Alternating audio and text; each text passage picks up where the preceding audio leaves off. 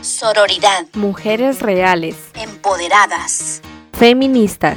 Amor propio. Bienvenidas a Imperfecta Podcast. En el capítulo de hoy, el acoso callejero es violencia.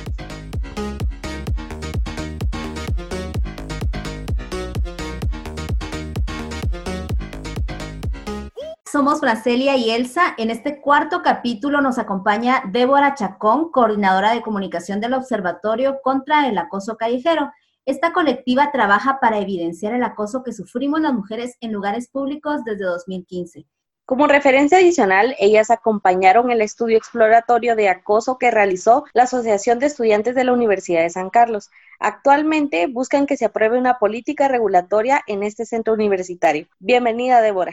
Hola, muchas gracias por el espacio. Y gracias a ti por estar acá y pues quisiéramos que nos empezaras a contar cómo surgió el OCAC. Cuéntanos un poco de su historia. El OCAC surge porque pues una de nuestras fundadoras, Lidia Guerra, ve una noticia en la prensa sobre un par de chicas que salieron a correr y que un tipo las empezó a acosar. Entonces el tipo las empezó como a decir que las iba a violar y cosas así. Entonces se tiraron de un puente. Entonces esto impactó tanto a Lidia que empezó a buscar qué se podía hacer.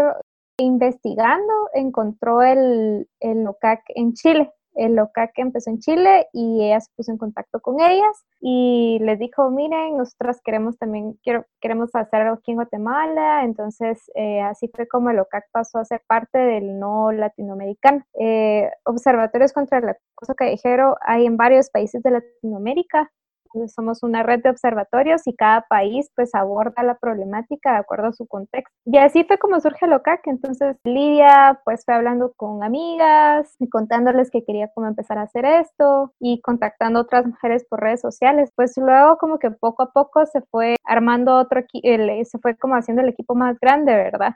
Muchísimas gracias. Y quería ver si nos podrías explicar por qué el acoso callejero es un tipo de violencia sexual. El acoso callejero es una forma de violencia sexual porque son prácticas que tienen connotación sexual, ¿verdad? Van dirigidas al cuerpo, específicamente a las mujeres, ¿verdad? Porque a través de los estudios se ha comprobado que son las mujeres las que más reciben acoso en la calle. Y hablemos de las repercusiones, porque muchas veces las mujeres vamos en la calle, sufrimos este acoso, pero nos quedamos calladas con tal de no encontrarnos otra vez un agresor en la calle, cambiamos nuestras rutas, modificamos nuestros horarios para andar en, los espacios públicos, buscamos tal vez andar acompañadas en la calle, ¿verdad? Cuando no debería ser necesario, ¿verdad? Deberíamos poder, poder andar en la calle solas y tranquilas, sin que nadie nos moleste. Llegamos a, cambiar nuestra forma de vestir, entonces ya pensamos, ¿verdad? Así como, ah, hoy me toca caminar por tal calle, ¿verdad? Hay mucho calor y me gustaría ponerme este vestido porque me gusta, pero hoy voy a pasar por ahí, es muy solo, o ahí están estos señores que me acosan, entonces ya empezamos, ¿verdad? Así como, ah, bueno, mejor no, me voy a poner otra cosa. Y otra cosa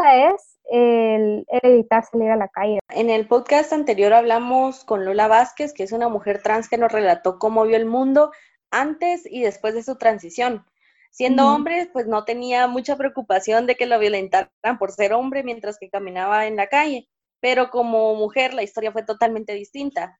Quería ver si nos puedes hablar de por qué el acoso callejero refleja estas relaciones desiguales de poder entre hombre y mujer. La mujer, dentro de esta lógica patriarcal, es vista como un objeto sexual, ¿verdad? Es vista como como este ser, ¿verdad? Que tiene que estar solo dentro de la casa, ¿verdad? Entonces, para las mujeres trans, el acoso no es solo porque son mujeres. El acoso hacia ellas no es que sea totalmente distinto, pero sí tiene esta carga, ¿verdad? De la, de la identidad de género, ¿verdad? Por eso es que se reflejan eh, estas relaciones desiguales de poder, ¿verdad? Es decir, los hombres pueden andar libremente en la calle.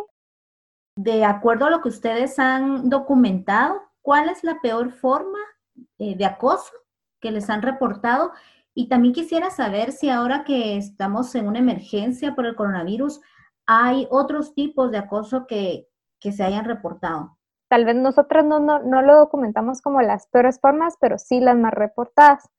Entonces, los tipos de acoso más reportados son el piropo, los silbidos, em, los jadeos y otros ruidos, ¿verdad? Y así le siguen pues los bocinazos, los besos, eh, la persecución y el arrinconamiento, las echadas de mano, eh, los gestos obscenos y las miradas lascivas, ¿verdad? Y digamos, lo que menos se ha reportado es, pues, son casos de masturbación o, o de fotografía sin consentimiento, ¿verdad? Entonces, eh, donde más se han reportado casos por echadas de mano o masturbación es en el transporte público, porque además es un espacio en el que pues estás como confinada con otras personas y pues el espacio es como muy reducido y a veces que se llena, entonces digamos, em, pues estos espacios al final como no es que lo permitan, ¿verdad? Pero es donde aprovechan hacer estas cosas cuando recién iniciaba la cuarentena aquí, ¿verdad? Que las calles estaban más vacías,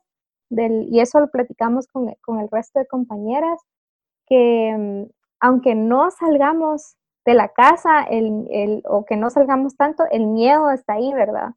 Y a mí personalmente me pasa, por ejemplo, yo al mercado voy caminando y antes no tenía problema con salir, ir al mercado sola, ¿verdad?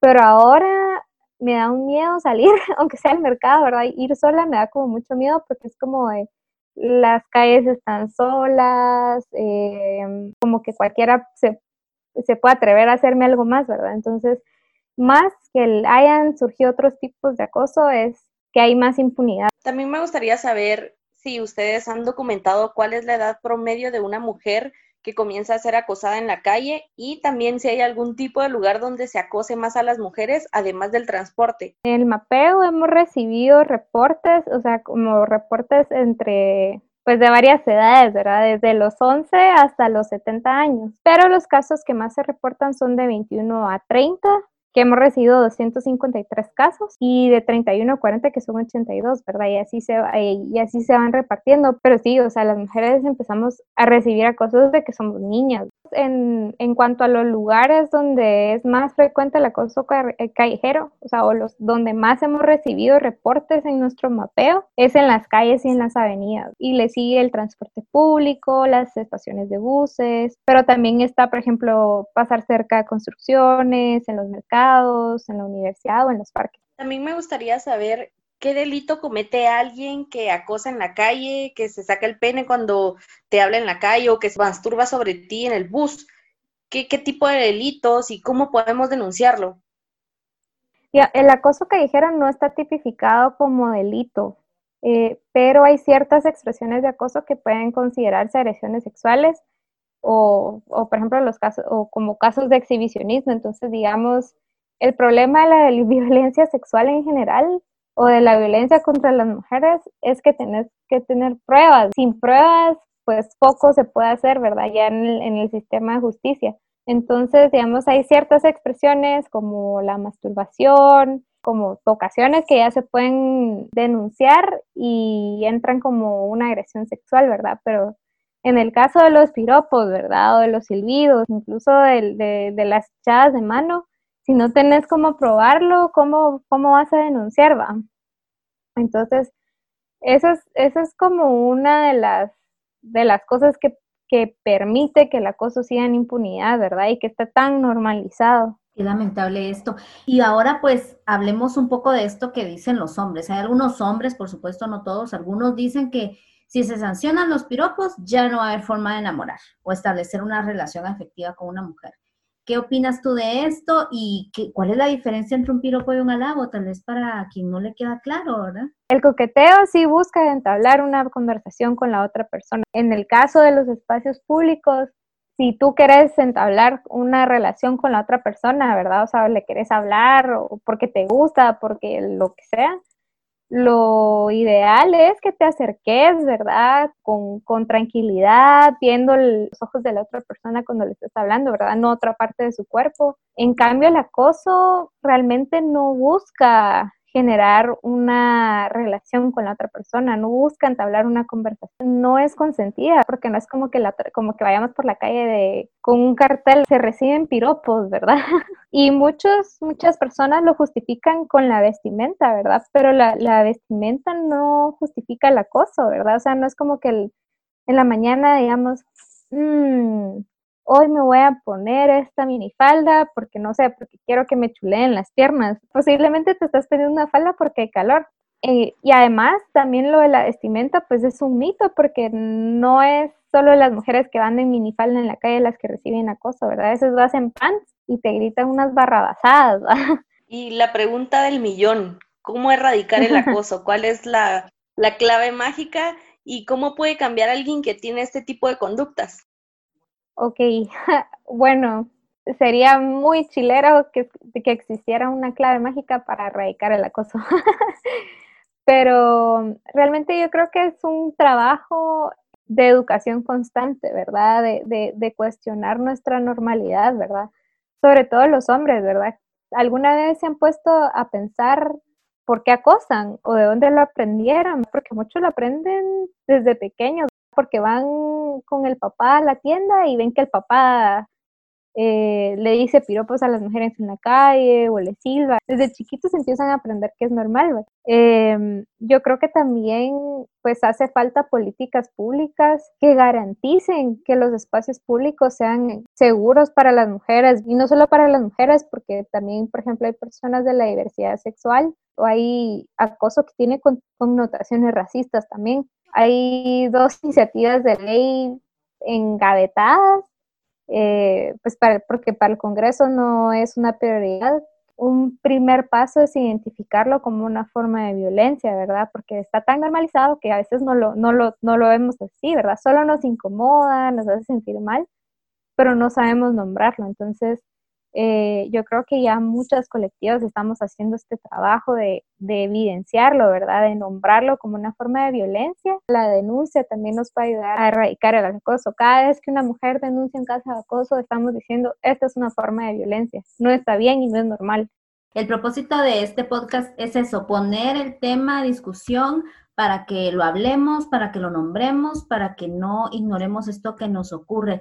Pueden buscar más información en la página web de OCAC, también están en, en Facebook como el Observatorio contra el Acoso Callejero y en Instagram como OCAC GT. También estamos en Twitter como OCAC GT. También pueden visitar el mapeo para ver los indicadores sobre acoso callejero y pueden denunciar a través del formulario. Y pues el OCAC tiene un libro que se llama La calle donde quiero ser libre, que está disponible para consultarlo en línea y también para descargarlo en PDF. Está como lacalle.ocacgt.org. Y también no se olviden de seguirnos en nuestras redes sociales, en Instagram, Facebook y TikTok como Imperfecta Podcast. La próxima semana tendremos de entrevistada a Ana Sáenz, quien nos hablará sobre el acoso dentro de la USAC en nuestro Instagram Live.